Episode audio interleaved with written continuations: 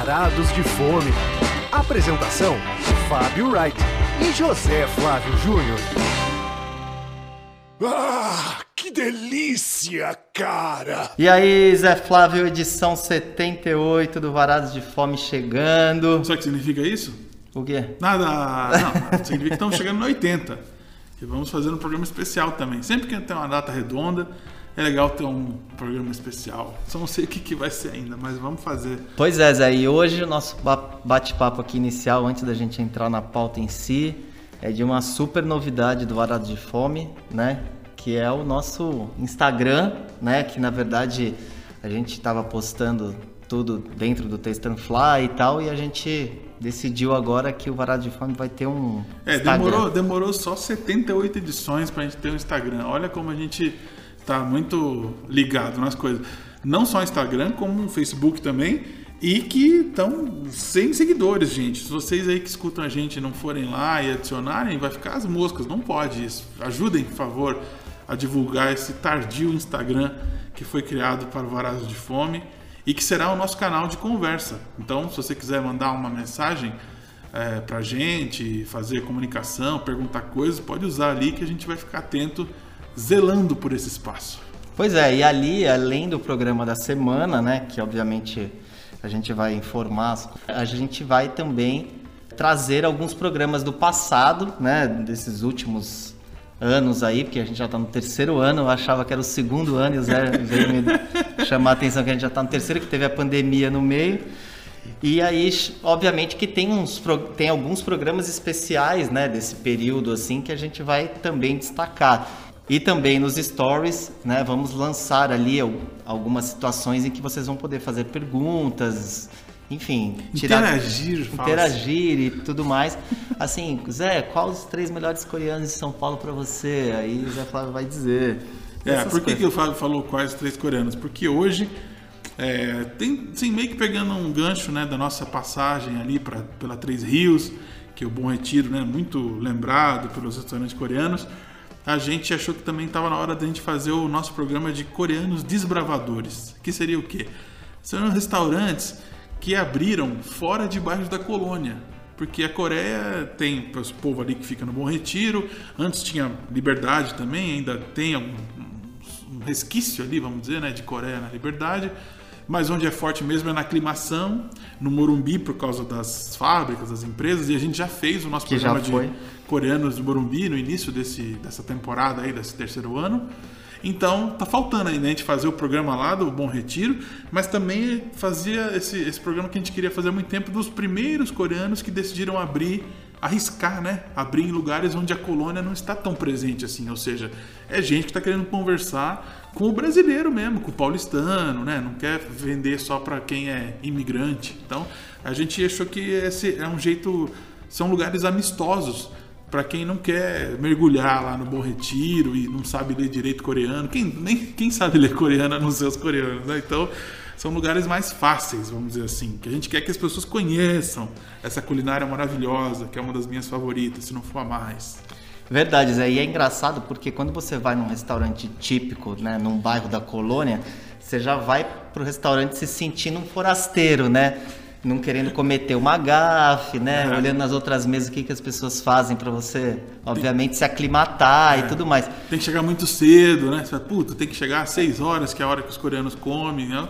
Esses que a gente vai falar não tem essa. É, então eu acho que esses lugares, eles são boas portas de entrada, como você disse, né? Onde você chega lá ocidental, você não vai ver né, as pessoas da colônia em maioria e você vai falar. Não, não que seja ruim, né? Uma delícia sim, comer com a colônia também. Sim, né? ótimo também, mas assim, são lugares onde, onde na verdade você pode cometer erros, perguntar o que, é a coisa mais óbvia do que o que, é kimchi, por exemplo, o que, é bibimbap, por exemplo. Que, que, inclusive os, os, garçons vão querendo te ensinar mesmo que você já saiba, que a gente passou por uma experiência dessa também. Ó, esse aqui você come com colher, tal. Mas meu Deus, eu faço isso há 20 anos. Mas, às vezes o cara quer ensinar porque ele está mais acostumado a receber nubes, que é o cara que não sabe nada, é um novato ali que tipo tá.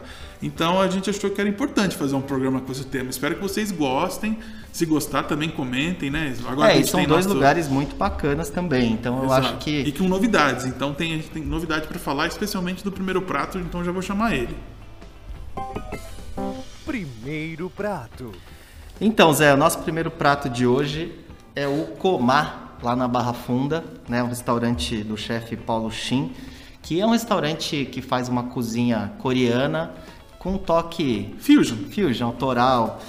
Mas ele acho que acertou em cheio, né, no restaurante, porque é, faz um baita de um sucesso. E, Já ganhou prêmios, né? Sim. Chefe do ano da Vejinha, do Comer e Beber. Então, assim, ele é um restaurante coreano moderninho, né? Isso. Sem dúvida. Então, você E vai... hoje, e hoje ele é moderninho, vírgula, e acessível também. Porque antes, ah, quem não é da região ali, que inclusive é uma região, é do lado do Bom Retiro, né? Mas na Barra Funda não, não é considerado um bairro de colônia, assim, né? E antes, quando ele abriu ali, tava, ele estava isolado, vamos dizer assim, e, e as pessoas faziam, às vezes, viagens para ir até lá. Se a pessoa mora no, na Zona Sul, no extremo sul da Zona Sul, pô, é um- dá uns 40 minutos, 50 minutos para chegar.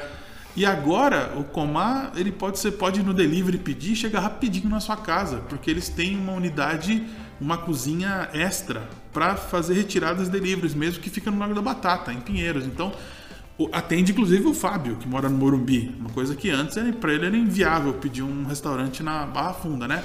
Pois é, e e foi uma coisa curiosa que me chamou a atenção, né? Que o Zé tem uma técnica boa que ele é- me ensinou que no, no iFood às vezes você pode pesquisar algo por uma especialidade que você vai descobrindo lugares, né? Isso. E foi assim que eu percebi, eu olhei e falei, poxa, Comar aparecendo no iFood, pra mim, né? Um lugar do outro lado da cidade. Não deve ser o E mesmo. aí eu pensei, alguma coisa nova É, tem, né?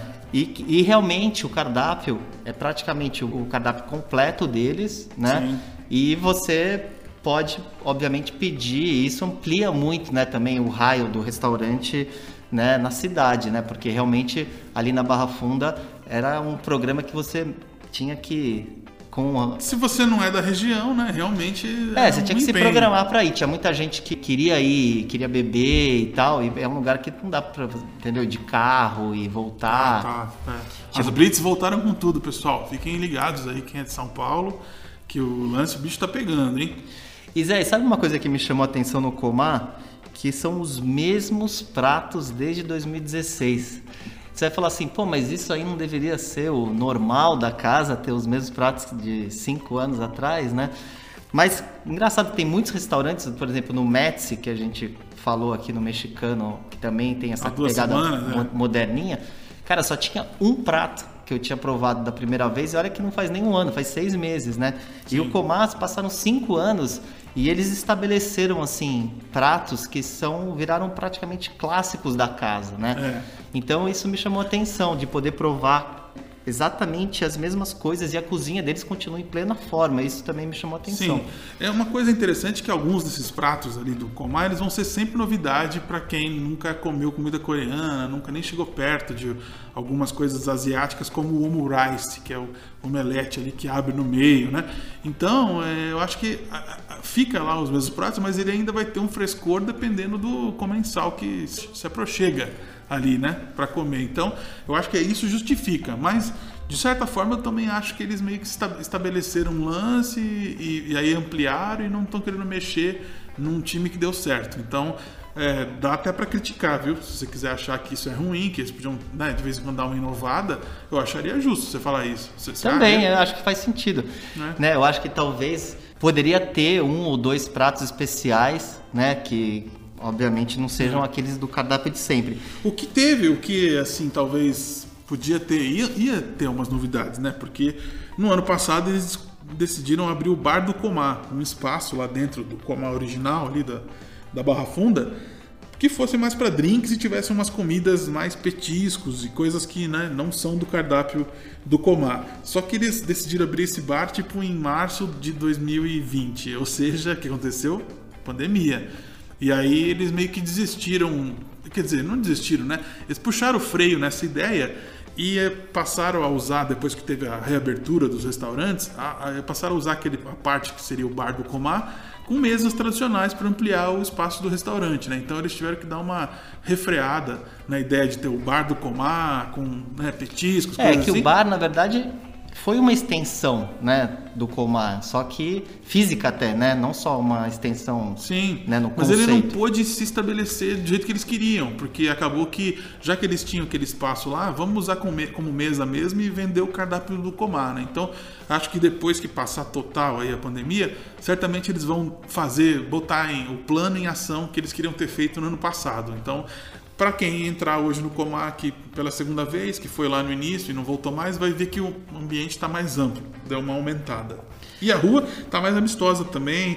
Antes parecia um lugar muito ermo ali, né? Era meio lúgubre antes, né? É, agora tá melhor. Zé, você acha que vale a pena a gente falar do steak tartar deles, né? Que é bem É, não, diferente. Não, fala de steak tartar, que vão achar que é um steak tartar mesmo. é É, uma che- carne crua, né? Eles chamam de yokue. E o coelho, que, assim, a grande inspiração, com certeza, é o nosso bibimbap gelado lá que a gente comeu no Togil. Tá? Certamente a ideia vem desse lugar, assim, de oferecer uma carne crua é, com é, vegetais e coisas bem coreanas. É, então, mas o que chama atenção é que eles usam miolo de alcatra e ele chega semi-congelado na mesa, né?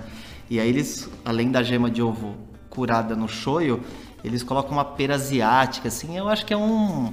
Eu acho que obviamente vem daquele conceito do prato lá, do, do Bom Retiro, mas é uma coisa interessante do cardápio, que vale a pena provar. Ico, você já mencionou também a, a omelete deles, né? Que é ultra cremosa, uma das melhores da cidade, que ela é servida em cima de um arroz que é salteado com kimchi. E na verdade, quando você abre a, a omelete, ela se, se derrama toda. Assim, É, na verdade, se você estiver tirando fotos, o cara, o garçom até reclama. "Ô, Eu preciso cortar logo, senão vai perder a consistência. E tem uma coisa curiosa desse prato, que se você pedir mais de uma pessoa na mesa, ele vai chegando em prestações, ele não chega ao mesmo tempo, porque ele tem que ser a omelete tem que ser preparada e servida na hora, né? Então, o Segre que estava com a gente nessa visita, né? Ele ficou lá esperando o prato dele lá enquanto eu já estava praticamente no meio, né?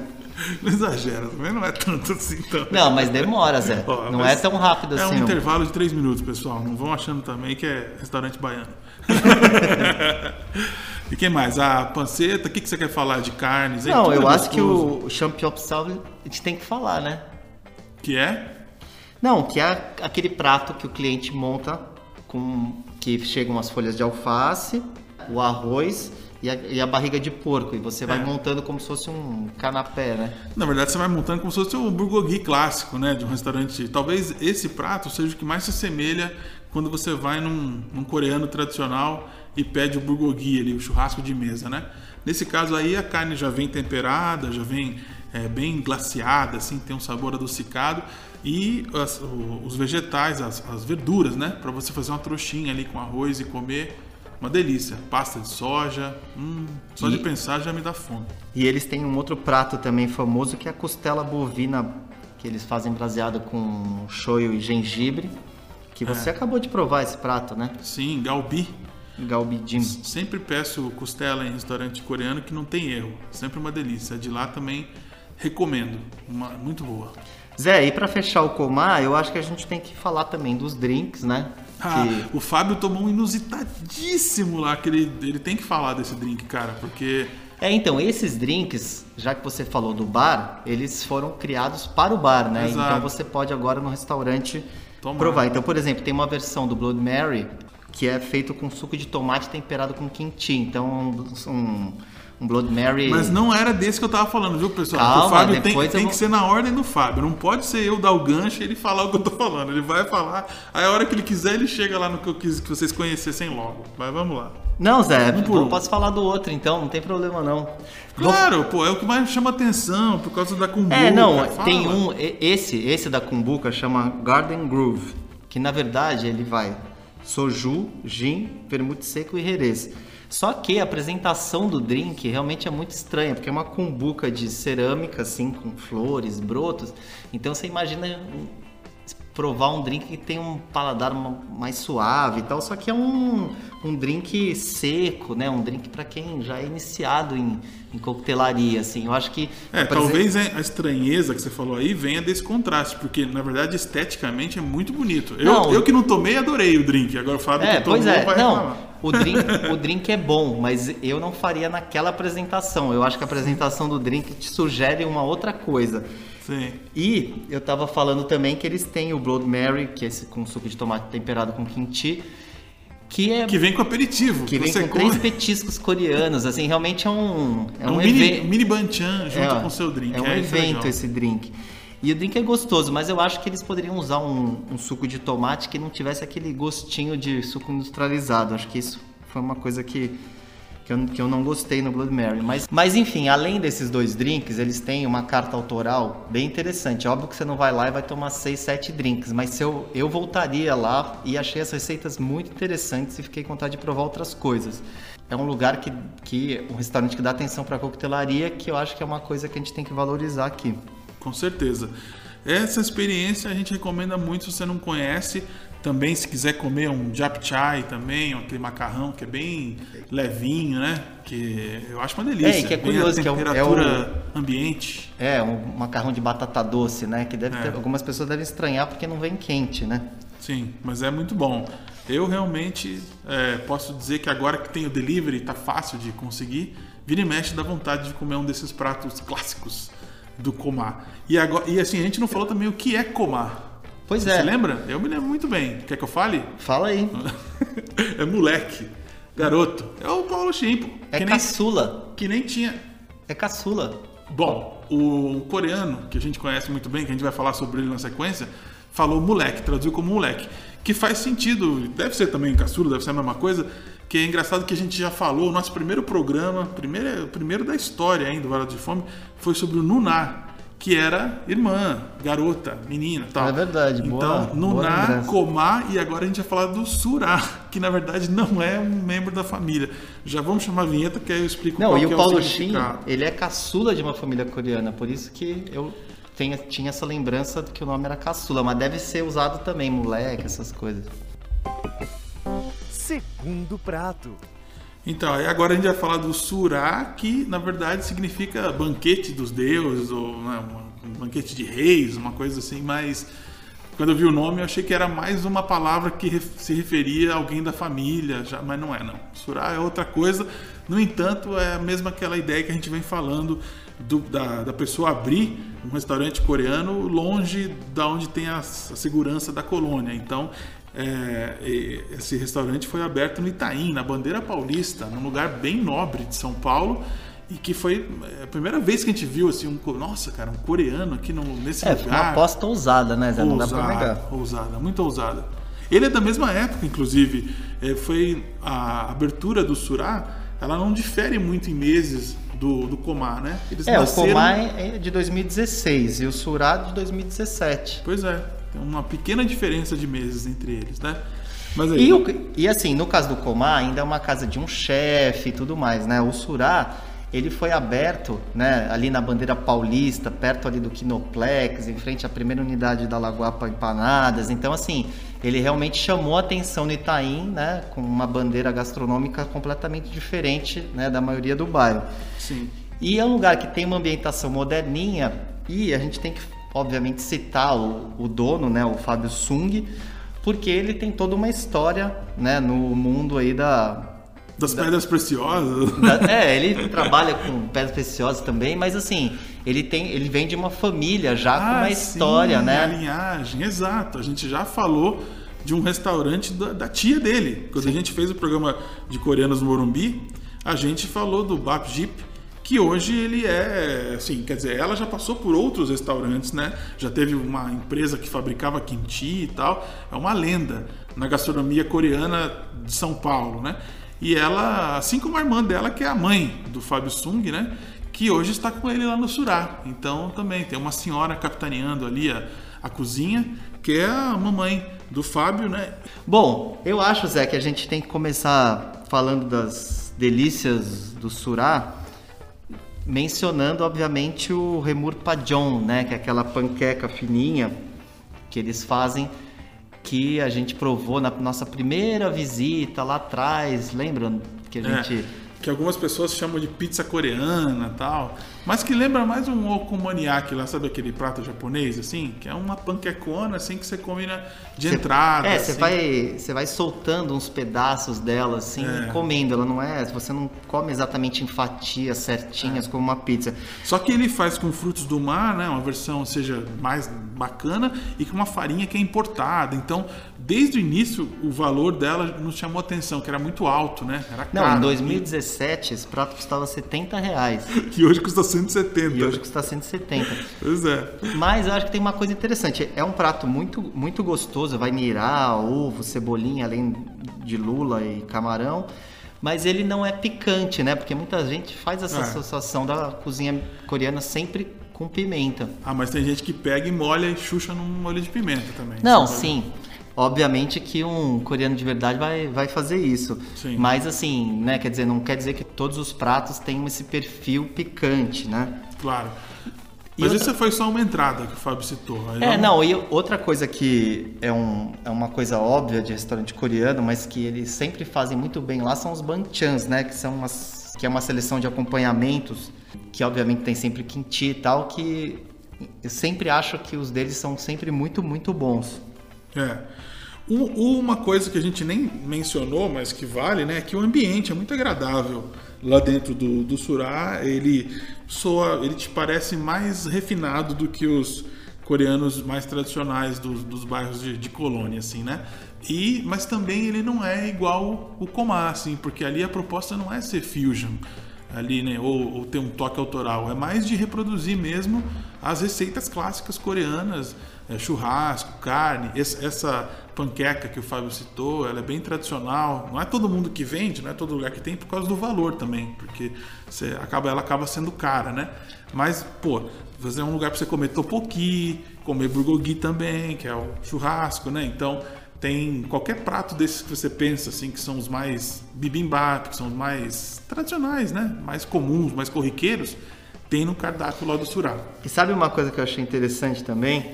É que eles fazem esses pratos também em versões express, que você pode pedir a qualquer hora, não só no almoço. Então você pode pedir um bulgogi express e custa lá uns seus 50 e poucos reais, assim, que muitas vezes nos coreanos esses pratos acabam sendo, obviamente, para dois. Só dá para dividir, é.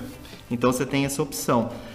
E assim, cara, o cardápio dele realmente é um cardápio muito variado. Ele lançou agora como uma entrada aquelas asinhas de frango Verdade, com um molho bem picante coreano. Essa é picante, hein? picante, esse aí. É. Mas muito saborosa. Muito, muito bom. Eu comi tudo, achei assim espetacular. Uma coisa que assim a gente tá falando aqui dos pratos e vai ter que dar um fazer uma observação assim é que o valor é alto. Mesmo quando você pede só uma coisa individual assim, você vai gastar um pouquinho mais do que outros lugares, porque acho que talvez seja até o preço Itaim. É, eu assim. acho que é o preço Itaim, né? O ambiente Itaim e o preço Itaim, né? Porque É. ali também existe todo um, um ponto que, assim, ele, ele deve ter um aluguel mais alto. Então, É. assim, ele também... Meu, tem- se for pensar, ele é vizinho do Nagayama. Que É, um dos- pois é. E o Rio também não está longe dali, né? Tem, assim, é um quadrilátero ali, é um pedaço do Itaim que é realmente muito bacana da gastronomia. E ele tem um, ele tem um o, o legal dele ter um coreano ali é que os chefes desses lugares vão todos comer lá com ele. Isso é muito legal, assim, ele tá sempre servindo alguém que de um, de um restaurante desse que a gente está nomeando, desses mais bacanas, quando eles querem comida coreana, basta eles andarem uma quadra e estão lá no Surá. Então ele acaba até atendendo gente que já conhece gastronomia e que trabalha em outros lugares e que vão comer lá no Surá. Isso é legal. Viu, Zé? E o bibimbap deles, que é, pra quem não sabe, esse mexidão de arroz com ovo e tal, eles fazem também uma versão com polvo apimentado, que é uma novidade, né? Logo que a casa abriu, eles não tinham essa versão com polvo, mas não é um tentáculo grande assim por cima e tal. Eles fazem pequenos pequenos pedacinhos assim de tentáculo e eles servem naquela tigela quente que eles chamam de dorsó. Não sei se é assim a pronúncia. E além disso, cara, obviamente tem um cardápio que tem muitas outras coisas, lula, caldeirada de tofu com frutos do mar e carne. E eu acho que a gente tem que terminar o programa, né, falando também do da sobremesa que você Hot top. adora. Hot top. É, isso é uma panquequinha que é uma comida de rua, na verdade, na, em Seul. Eu nunca fui para Seul, mas eu sei a história. E que lá ele serve com um sorvete de matcha que dá uma, dá uma contrastada, compõe, vai, vamos dizer assim, a sobremesa, porque se você fosse vender só a panquequinha, ela seria muito rústica, né? Assim, não, que ela tem açúcar mascavo, tem uma coisa, um crocante assim, ela é feita para parece essas coisas que, que a pessoa come um churro na rua aqui em São Paulo, diz que lá é assim também. Só que ele fez de um jeito que ela fica bonita assim na, na, na no, no, pratinho, né? Com sorvete que compõe. E é legal que tenha isso porque não é característica dos restaurantes coreanos ter ofertas de de sobremesa. Muitos coreanos, na verdade, quando você está terminando a refeição, eles jogam uma fatia de melancia assim na sua frente que é a dica que é para você ir embora, assim, come logo essa melancia aí para ter uma sobremesa e vai. Só que como muita gente diz, né, fruta na sobremesa. Então lá tem essa, essa possibilidade de você comer o hot dog, que eu acho uma delícia, muito saboroso e não é todo lugar que tem. E... Também quiser falar da soda coreana que ele faz com aquele que usa aquele cítrico assim que é, se usa para fazer chá também, né? E tem também o soju, saque coreano. Enfim. Boas opções etílicas. Maculi também, quem gosta para. Bom, Zé, então fechamos os coreanos dos bravadores. Vamos agora para nossa dica cultural. Hora da sobremesa.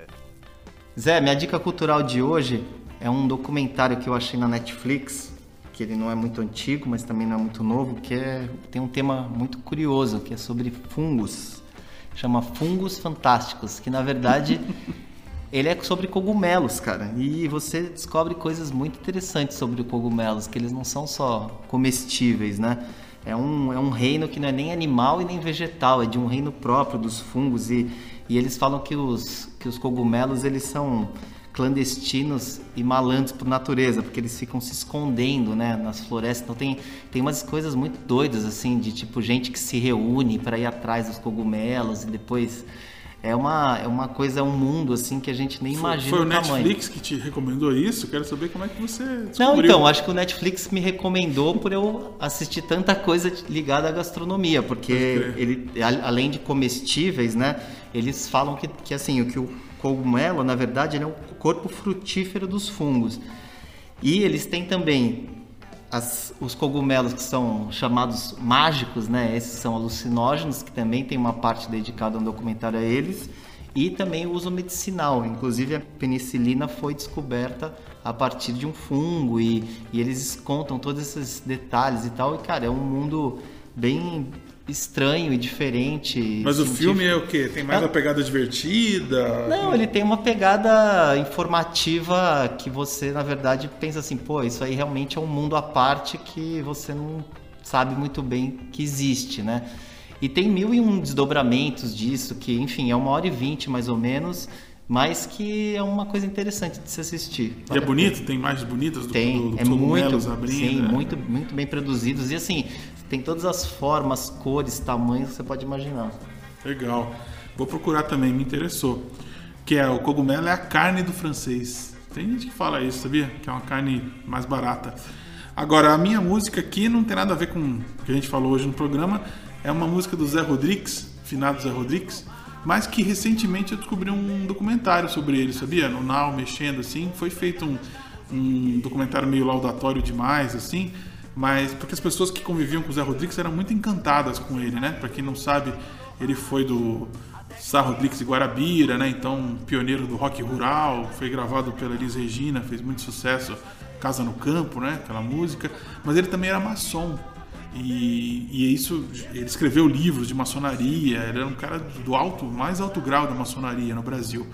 E também fazia, fez coisas com a Cláudia Raia, ele fez muita coisa diferente, então todo mundo convivia com ele, achava ele um gênio, um cara muito genial. Bom, ele é autor até de Tique Tique Nervoso, né? Sei lá, o cara ele andou, transitou por muitos lugares. E essa música é do primeiro acto, que é o primeiro disco solo dele, que é sensacional. E uma das pessoas que falam no documentário é o Rony Fon, que também gravou essa música chamada Essas Coisas Acontecem Sempre. E é um típico, a típica música do Zé Rodrigues, que também é um artista muito, que quem gosta muito é o Diego Medina, que a gente falou dele no programa passado, que ele fez aniversário, e ele que fez nossas vinhetas, ele também é muito fã desse álbum aí. Pena que é só um trechinho que a gente vai ouvir agora, mas depois vocês procurem a playlist do Varados aí, que vale a pena ouvir essa música inteira e também ouvir o álbum inteiro também, que o Zé Rodrigues faz muita falta. Bom, é isso aí, gente. Nos vemos no próximo programa. É isso aí. O que aprendeu? que nada move, tudo tem jeito. Usar seu tempo pra viver feliz, com pouca coisa pra chatear. Sem empregadas, carros e brinquedos, poucos amigos, pouco interesse. Em coisas bobas que não fazem parte da sua fada, nem boa nem